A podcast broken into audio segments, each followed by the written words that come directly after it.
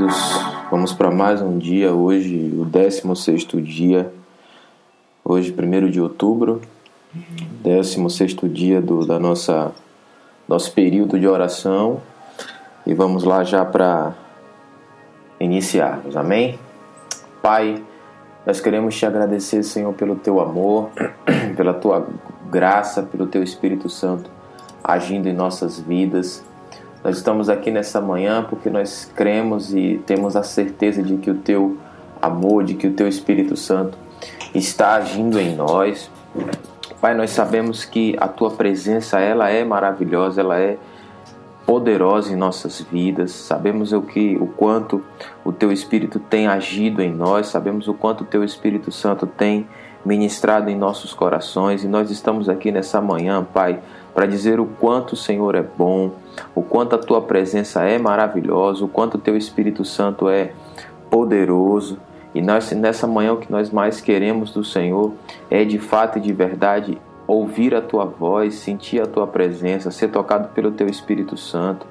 Paizinho querido, nós queremos nesse momento, em nome de Jesus, buscar sim a tua presença, o teu Espírito Santo. Nós queremos ser cheios, cheios, Pai, fortalecidos. O nosso objetivo é estar aqui, Pai, orando todas as manhãs. Não é simplesmente para mostrar que oramos, para mostrar que somos, né, como os fariseus faziam, né? Os fariseus iam para as praças, é, gostavam de ser saudados, gostavam, Pai, de, de que as pessoas vissem o que eles estavam fazendo. Mas, Pai, o nosso real objetivo aqui não é, Pai, nos promover. O nosso real objetivo aqui nessa manhã, estarmos aqui orando juntos, é para conhecer o Senhor um pouquinho mais. É para dedicar a nossa vida à tua presença. É para estar contigo, Senhor, é, é, é buscando a tua presença, para ser fortalecido, é para que a nossa fé ela seja levada a um nível maior de intimidade contigo, é para ficar mais parecido com o Senhor, é para buscar, Pai, a tua presença de forma sobrenatural, mas aprendendo a viver no natural. Não simplesmente viver focado numa vida sobrenatural, mas entendendo o sobrenatural, aprendendo a caminhar no sobrenatural, buscando as ferramentas e o alimento no sobrenatural para que possamos caminhar no natural, andar sendo gente boa de Deus nessa terra, andar como Jesus andou, aprender com Jesus cada vez mais. Deus, em nome de Jesus, vem com o teu óleo, vem com o teu bálsamo Vem com a tua presença, Pai, nos preencher nessa manhã. Vem em nome de Jesus. Hoje estamos inicia-se um mês, o mês de outubro, e nós sabemos que a tua presença foi quem nos trouxe até aqui. A tua, a tua vida, o teu poder, a tua unção de fortalecimento que nos trouxe até aqui. Porque, como eu sempre digo, ontem muitos caíram ao nosso lado, ontem 10 mil caíram à nossa direita, mas nós não fomos atingidos. E isso sim é a tua proteção, isso é a tua graça, isso é o teu amor. E nós te agradecemos, Pai, porque o Senhor continua sendo bom. O Senhor continua sendo Deus, o Senhor continua sendo o nosso Senhor. E nessa manhã, Pai, a nossa oração é para que o Senhor nos ensine, nos ensine a te priorizar, nos ensine, Pai, a, a renunciar à nossa própria vida por amor ao teu evangelho, por amor à tua palavra, por amor, Senhor, aquilo que o Senhor tem nos ensinado, que é a tua palavra, Pai. Nos ensine a ser filhos, filhos que ouvem a, a, a, voz do Pai e seguem, da mesma forma como ovelhas que ouvem a voz do seu pastor e seguem. É isso que nós queremos. O que nós mais queremos nessa manhã, Deus, é aprender contigo. O Senhor mesmo diz: Aprendei de mim, que sou manso e humilde de coração. Que possamos ter essa mansidão e essa humildade em nosso coração para entender que precisaremos deixar tudo, tudo, tudo para te seguir, para te servir, tomar a nossa cruz e te seguir. Essa é a nossa oração, Pai. Vem em nome de Jesus abrir a nossa mente, vem abrir o nosso coração, vem arrancar de nós tudo que não serve, tudo aquilo que não está dentro da tua palavra. Vem arrancar de nós, Pai, toda falta de perdão, vem arrancar de nós, Senhor, toda prepotência, vem arrancar de nós, Pai, em nome de Jesus, tudo aquilo que não te agrada, todo o coração obstinado, que o nosso coração possa ser, ser um coração quebrantado, que possamos ser parecidos com Jesus em tudo o que fizermos, Pai porque Jesus é sim o nosso padrão. Jesus é a nossa, a nossa principal, a nossa, o nosso nível principal. Tu és o nosso nível principal, Pai. Tu és o nosso padrão principal. Então, em nome de Jesus, vem, vem com a tua presença, vem com o teu fogo, nos ensinar que o nível mais profundo, que nos ensinar que o nível mais profundo é de fato o lugar onde nós devemos estar. É no nível mais profundo da tua presença. É nos rendendo diante desse amor. É nos, nos constrangendo diante desse amor. Esse amor que nos constrange a ter uma vida reta. Esse amor que nos constrange a ter uma vida é, é, é, é mais objetiva diante da tua presença, Pai. Em nome de Jesus. Obrigado por tudo. Vem falar conosco nessa palavra, em nome de Jesus. Amém. Amém. Vamos lá para Mateus, já direto aqui no capítulo 16. Alguns fariseus e alguns saduceus foram falar com Jesus. Eles queriam alguma prova contra ele, por isso pediram que ele fizesse um milagre para mostrar o que seu poder vinha mesmo de Deus. E Jesus respondeu: De tardinha vocês dizem, vamos ter bom tempo porque o céu está vermelho. E de manhã cedo dizem, vai chover porque o céu está vermelho escuro. Olhando o céu, vocês sabem como vai ser o tempo. E como é que não sabem explicar o que querem dizer os sinais desta época? Como o povo de hoje é mau e sem fé. Vocês estão me pedindo um milagre, mas o milagre de Jonas é o único sinal que lhe será dado. Então ele saiu e foi embora. E quando os discípulos atravessaram para o lado leste do lago, esqueceram de levar pão. E Jesus disse: Fiquem alerta e tomem cuidado com o fermento dos fariseus e dos saduceus. Aí os discípulos começaram a dizer uns aos outros: Ele está dizendo isso porque não trouxemos pão. Jesus ouviu o que eles estavam dizendo e perguntou: por que é que vocês estão conversando por não terem pão? Como é pequena a fé de vocês? Ainda não entenderam? Não lembram dos cinco pães que eu parti para quase cinco mil homens? Quantos cestos vocês encheram? E aqueles sete pães para quatro mil homens, quantos cestos vocês encheram? Vocês não entenderam que eu não estou falando a respeito de pães? Tenham cuidado com o fermento dos fariseus e dos saduceus. Então os discípulos entenderam que ele não estava dizendo que tivessem cuidado com o fermento usado no pão, mas com os ensinamentos dos fariseus e dos saduceus. Jesus foi para a região que fica perto da cidade de Cesareia de Filipe. Ali perguntou aos discípulos: Quem o povo diz que o filho do homem é? E eles responderam: Alguns dizem que o Senhor é João Batista, outros que é Elias, e outros que é Jeremias ou algum outro profeta. E vocês, quem eu sou para vocês? Perguntou Jesus. Simão Pedro respondeu: O Senhor é o Messias, o Filho do Deus vivo. Jesus afirmou: Simão, Simão, filho de João, você é feliz porque esta verdade não foi revelada a você por nenhum ser humano, mas eu diretamente de meu Pai que está nos céus. Portanto, eu lhe digo: Você é Pedro, e sobre esta pedra continuarei a minha igreja, e nem a morte poderá vencê-la. Eu lhes darei as chaves do reino dos céus. E o que você abrir aqui na terra será, o que você proibir aqui na terra será proibido nos céus.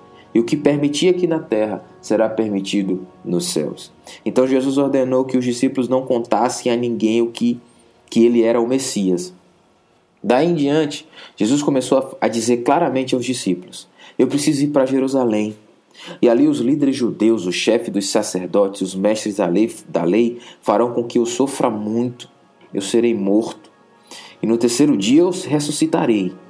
Então Pedro o levou para um lado e começou a repreendê-lo, dizendo: Que Deus não permita!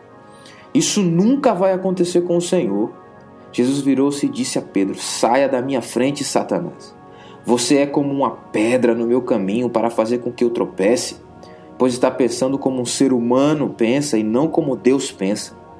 E Jesus disse aos discípulos: Se alguém quer ser meu seguidor, esqueça seus próprios interesses, esteja pronto para morrer como eu vou morrer e me acompanhe. Pois quem não põe os seus próprios interesses em primeiro lugar nunca terá a vida verdadeira. Mas quem esquece a si mesmo por minha causa terá a verdadeira vida. O que adianta o homem ganhar o mundo inteiro, mas perder a sua verdadeira vida? pois não há nada que poderá pagar para ter de volta essa vida. Pois o Filho do Homem virá na glória do seu Pai com seus anjos e então recompensará cada um de acordo com o que fez. Eu afirmo a vocês que isso é verdade. Estão aqui algumas pessoas que não morrerão antes de verem o Filho do Homem vir como um rei. Amém. Glória a Deus. É, a gente começa a ver aqui, né, mais uma vez, os fariseus é, é, agindo como, como fiscalizadores né, da lei, né, como homens que estavam ali buscando pegar Jesus em alguma coisa, homens que estavam ali o tempo inteiro buscando pegar Jesus numa falha e ficam procurando provas, né? Ah, nos dá uma prova de que o Senhor é Deus, nos dá uma prova de que o Senhor é esse mesmo que o Senhor está falando. Quantos de nós às vezes ficamos, estamos na igreja, vamos para o culto, vamos adorar a Deus, levantamos as nossas mãos, cantamos, mas ficamos buscando uma prova. Deus, se o Senhor não fizer isso, eu não vou mais para a igreja. Deus, a gente fica condicionando a nossa ida para a igreja, a nossa vida espiritual, pedindo que Deus faça um milagre. Não, queridos. A nossa fé tem que ser uma fé independente de provas. A prova maior é o que ele deixou escrito. Eis que estarei com vocês até a consumação dos séculos todos os dias. Então eu não preciso de provas, eu preciso só crer. Ah, mas eu não estou sentindo mais nada, eu não estou sentindo fogo, eu não estou sentindo arrepio, eu não estou sentindo, sabe, eu não estou sentindo o, o, o, um tremelique espiritual, eu não estou sentindo nada. Mas ele disse, ele não falou que eu ia sentir. Ele me prometeu que estaria, independente do que eu esteja sentindo ou não. E aí os fariseus chegam e dizem assim: prova pra gente que você é Deus. prova pra gente, faz um milagre aí. Faz alguma coisa aí para a gente saber que você é Deus, para a gente saber que você realmente é, é poderoso, para a gente saber que você realmente é o, é o, o, o Messias. Né? E Jesus vai e responde: vocês olham para o céu, vê o céu vermelho, vocês ficam dizendo, ah, vai chover, né? Vocês olham para o céu de tarde, vê o céu mais vermelho ainda, você diz assim: ah, amanhã vai fazer sol. Igual a gente, né? A gente às vezes vê o céu à noite fechado de nuvem, a gente, pô, amanhã vai chover. Vocês sabem ler os céus, mas vocês não sabem perceber, vocês não têm visão espiritual para perceber o que está acontecendo? Milagres pipocando para todo lado, as coisas acontecendo e vocês buscando um sinal, vocês buscando uma prova, né? Nos dias de hoje, gente, isso acontece conosco.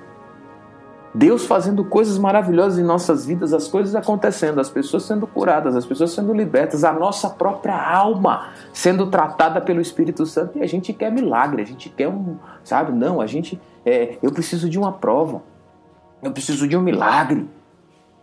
Deixa eu falar uma coisa para vocês importante: milagre é coisa de gente que não gosta de trabalhar. Quer ver um exemplo? Às vezes a pessoa diz assim: não, eu quero emagrecer eu quero perder peso, eu quero ter uma vida mais saudável, mas eu não quero academia. Como é que vai acontecer isso? Não, eu quero um milagre, eu quero tomar um remédio que vai me fazer emagrecer. Às vezes a gente fica na igreja buscando milagres, buscando, buscando coisas, né? Buscando, não, Deus, eu preciso do milagre, eu preciso que o Senhor venha, que o Senhor venha me mova, eu preciso que o Senhor venha e, e, e faça um milagre acontecer na minha vida. O que você consegue fazer o que você vai conseguir fazer sozinho, Deus não vai te dar, porque é obrigação tua, a responsabilidade é sua. A responsabilidade é de você fazer a coisa acontecer. O que é impossível é papel de Deus, mas o que é possível é você que tem que fazer. É você que tem que acordar cedo, é você que tem que levantar para ir trabalhar, é você que tem que ganhar o sustento da tua casa, é você que se você quer emagrecer, é você que tem que fazer a tua dieta, é você que tem que parar de comer besteira. Só que a gente fica querendo milagre, a gente fica querendo tomar um remedinho, a gente fica querendo uma pílula mágica. A gente é um povo que gosta muito de mágica, a gente gosta de milagre, a gente gosta. Jesus faz milagre? Claro que ele faz, porque ele é bom, ele é Deus, ele é Senhor o tempo todo. O problema é que às vezes a gente fica procurando só os milagres, a gente quer as provas, a gente quer que Deus se materialize na nossa frente e diga: Filho, amanhã você vai conseguir isso e isso. Amanhã eu vou te dar aquilo. Filho, olha, tá aqui o milagre pronto para você. Milagre maior foi o que Jesus fez na cruz, queridos. O nosso papel como igreja, como servos, como discípulos deles, dele, é só crer. É crer, é crer que ele disse sem provas. Uma vez eu cheguei falei para um grupo de pessoas, eu disse o seguinte: olha, já pensou se Deus dissesse assim, a partir de hoje não tem mais cura, não tem mais milagre, não tem mais nada, né? A gente já tem uma debandada das igrejas. Porque hoje em dia as pessoas só estão indo buscar a Jesus, só estão indo para a igreja, só estão indo para os cultos em busca de milagres físicos, em busca de provas físicas. A palavra diz que tudo vai passar. A única coisa que não vai passar são as palavras do Senhor. Então, se Deus chegasse e acordasse amanhã, como se Deus dormisse, né? A Bíblia diz que ele não dorme. Mas se Deus amanhã dissesse assim: Olha, não vai mais, eu não vou mais manifestar meu poder nas igrejas, eu não vou mais, ninguém vai mais sentir a minha presença. Eu simplesmente vou entrar numa de que não vou mais fazer com que ninguém sinta mais nada. Nada. Nem um vento, nem um sopro, nem um fogo, nem nada. As pessoas não vão ter mais nada, não vão sentir mais nada. O que a gente teria de pessoas renunciando ao evangelho não daria, não daria conta porque nós estamos vivendo um tempo em que a fé das pessoas é uma fé epidérmica, é uma fé sensitiva. E a fé que ele vem nos ensinar aqui, que ele nos ensinou aqui, dizendo para os fariseus: olha, vocês não vão ter um sinal. O sinal já está escrito, o sinal é de Jonas, olha lá. Ó. Lembre de Nínive. Eles ouviram Jonas pregar, eles creram, jejuaram. A Bíblia diz que até os animais jejuaram, porque os ninivitas creram naquilo que Jonas tinha pregado. Eles creram naquilo que Jonas, que Jonas tinha falado. Eles acreditaram naquilo ali. Eles não ficaram preocupados. Ah, nós vamos, é, é, nós precisamos de um sinal, Jonas. Não. Eles creram. Eles creram no que Jonas falava. E o que nós estamos mais precisando nos tempos de hoje é crer, crer, deixar de ter uma fé sensitiva, deixar de ter uma fé epidérmica, deixar de ter a fé baseada naquilo que eu sinto, naquilo que eu posso, naquilo que eu posso provar, naquilo que Deus pode me mostrar, naquilo que eu vou ver. Não, não, o nosso papel como cristão, o nosso papel como discípulo de Jesus é crer que Ele é Senhor, independente dos sinais. E mais na frente ele vai dizer o seguinte: olha, cuidado com o fermento dos fariseus. Sabe por que vocês têm uma fé sensitiva? Porque vocês estão acostumados a comer do fermento dos fariseus e levedar a fé de vocês. A fé pura, ela não depende de sinais, mas a fé que depende do fermento dos fariseus, a fé levedada, a fé contaminada pelo fermento dos fariseus, fica em busca de milagre o tempo inteiro. Fica em busca de provas. Deus, eu quero que o Senhor venha, me faça, que o Senhor me dê um sinal. Para quê? Sinal maior é o que Jesus fez. Sinal maior é você pegar o Novo Testamento, Mateus, Marcos, Lucas e João, ler a história de Jesus. Ali é o maior sinal. Ele é o sinal. Ele é o maior sinal e a maior prova de que precisamos caminhar em fé e por fé. Hebreus 11:1 fala o que que a ora, a fé é o firme fundamento das coisas que se esperam e a convicção de coisas que nós não vemos. Ou seja, a minha fé não é guiada, não precisa ser guiada e não pode ser guiada por sinais. Os sinais são bons, é maravilhoso quando Deus vem lá, te mostra alguma coisa. É sim. Mas isso não é padrão de fé. Isso não é padrão. Não é nisso que eu vou me, me ancorar. Não é isso que eu vou ancorar. Não é, não, é, não é no sinal que eu vou ancorar minha fé. Eu vou ancorar minha fé nele, porque ele mesmo falou. Quem tem uma fé que está baseada em sinais, em prodígios, não consegue entender o versículo 24, que ele diz assim: olha. É, é, é se alguém quer ser meu seguidor, esqueça os seus próprios interesses, esteja pronto para morrer como eu vou morrer e me acompanhe. Quem tem uma fé baseada no fermento dos fariseus, quem tem uma fé baseada, tem uma fé é, contaminada, não consegue entender isso aqui. Porque até para morrer por ele, eu preciso ter fé e acreditar que ele é Senhor porque eu não morro por alguém, por, em nada, eu não vou morrer por nada do, da qual eu não tenho convicção certa. Eu não morro naquilo que eu não acredito. Eu não dou a minha vida por aquilo que eu não acredito. Então, até para morrer por Ele, até para entregar a minha vida e esquecer os meus próprios interesses, por amor a Ele, eu tenho que crer, sem sinais. É isso que eu tenho que fazer. O problema é que nós estamos vivendo hoje em dia tempos de uma fé sensitiva e epidérmica.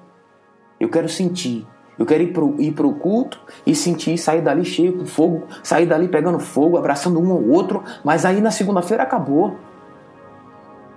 Não é isso que é evangelho. Não é isso que ele nos ensinou. Né? Se alguém quer ser meu seguidor, Esqueça seus interesses. Esqueça os seus interesses pessoais. Esqueça a sua própria vida. Esteja pronto para morrer como eu vou morrer. E aí? Será que eu e você estamos prontos para morrer como ele morreu? Será que eu e você estamos de fato prontos para deixar a nossa própria vida, a nossos nossos próprios interesses, as nossas próprias vontades, as nossas próprias manias, as nossas próprias birras por amor a ele? Às vezes o nosso amor é muito romântico. A gente fica vivendo, não, o amor, Jesus é lindo, lindo, lindo, Ele é Senhor, Ele é poderoso, mas Ele está perguntando aqui, ó, se você quer ser meu seguidor, você tem que esquecer quem você é. Você tem que morrer para você. Você tem que morrer para os seus interesses, você tem que morrer para a sua vontade. A sua vontade tem que de fato perder sentido. Esteja pronto para morrer como eu vou morrer e me acompanhe, pois quem põe os seus próprios interesses em primeiro lugar nunca terá a vida verdadeira. Mas quem esquece de si mesmo por minha causa, por amor a mim, porque eu sou o motivo maior, eu sou o objetivo maior, eu sou o grande sinal, esse sim vai ter a vida eterna. Esse vai ter a vida verdadeira. Esse vai ter, sabe, o seu alimento eterno. Esse não vai ficar buscando sinais. Esse não precisa ficar buscando sinais porque eu sou o sinal.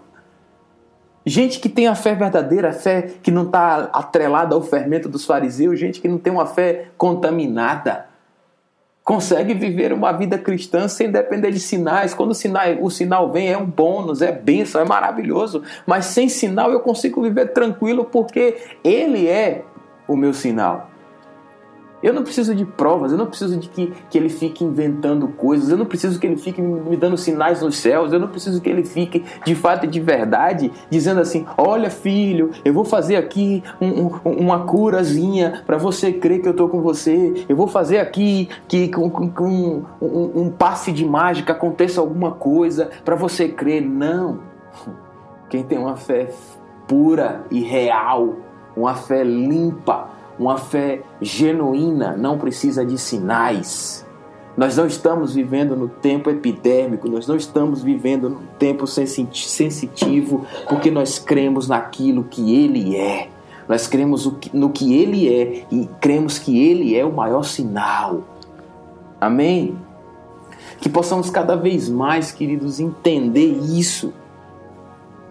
Se alguém quer ser meu seguidor, Negue-se a si mesmo. Esqueça seus próprios interesses. Sabe? Esqueça quem você é. Esqueça suas manias. Esqueça seus, seus suas birras. Esteja pronto para morrer como eu vou morrer. E venha e me siga. O convite de Jesus é esse. Não tem sinal. Não tem, não tem prova não tem gatilho. Não, eu quero que Deus me dê uma prova. Eu quero a prova, eu quero o papel, eu quero a mágica. Não. Se você quer vir após mim, esqueça tudo isso. Inclusive, comece esquecendo você mesmo. Comece abortando a sua própria vontade, o seu próprio interesse. Esqueça você mesmo. Negue-se a si mesmo. Esteja pronto para morrer como eu vou morrer. E e me siga. É isso que ele quer ministrar no nosso coração nessa noite, nessa manhã. Essa é a palavra que ele vem trazendo no nosso coração nessa manhã. E eu sei que o Senhor está ministrando na tua vida isso aí, em nome de Jesus. Aqui na tua presença queremos te agradecer pelo que o Senhor tem feito em nossas vidas. Queremos, Pai, baseado nessa palavra, te pedir que o Senhor venha em nome de Jesus, nos dar a capacidade, Pai, de viver um evangelho é, sem está contaminado pelo fermento dos fariseus, um evangelho puro, um evangelho que vem nos trazer cura, um evangelho que vem nos trazer transformação, um evangelho que vem nos trazer libertação, um evangelho que vem nos dar, Pai, a capacidade, Deus, de viver essa vida aqui, de colocar os nossos próprios interesses em último lugar, para que o teu evangelho seja pregado em nós, seja pregado através de nós, para que o teu evangelho seja, as pessoas olhem e vejam o Senhor caminhando na terra, em nome de Jesus, através das nossas vidas. Então vem em nome de Jesus, Paizinho. Vem nos fazer, Pai, negar a nós mesmos. Vem nos fazer, Pai, ter a consciência de que para ter uma vida cristã saudável, eu preciso de fato e de verdade ter uma vida alinhada com os teus interesses. E que eu esteja pronto para morrer como o Senhor morreu. Que eu esteja pronto para morrer. Cada um de nós estejamos prontos para morrer para matar a nossa vontade, para matar o nosso interesse, para matar os nossos interesses pessoais em amor à tua palavra, em amor ao teu evangelho, porque como o Senhor mesmo fala aqui no capítulo 20, no, no versículo 26, o que adianta o homem ganhar o mundo inteiro e perder sua vida, sua alma, perder o seu norte. Não nos livre, Senhor, nos livre de ter uma fé sensitiva e uma fé epidérmica nos livre disso, Pai. Em nome de Jesus, abençoe esse dia de hoje. Obrigado por essa palavra. Em nome de Jesus. Amém. Amém. Glória a Deus.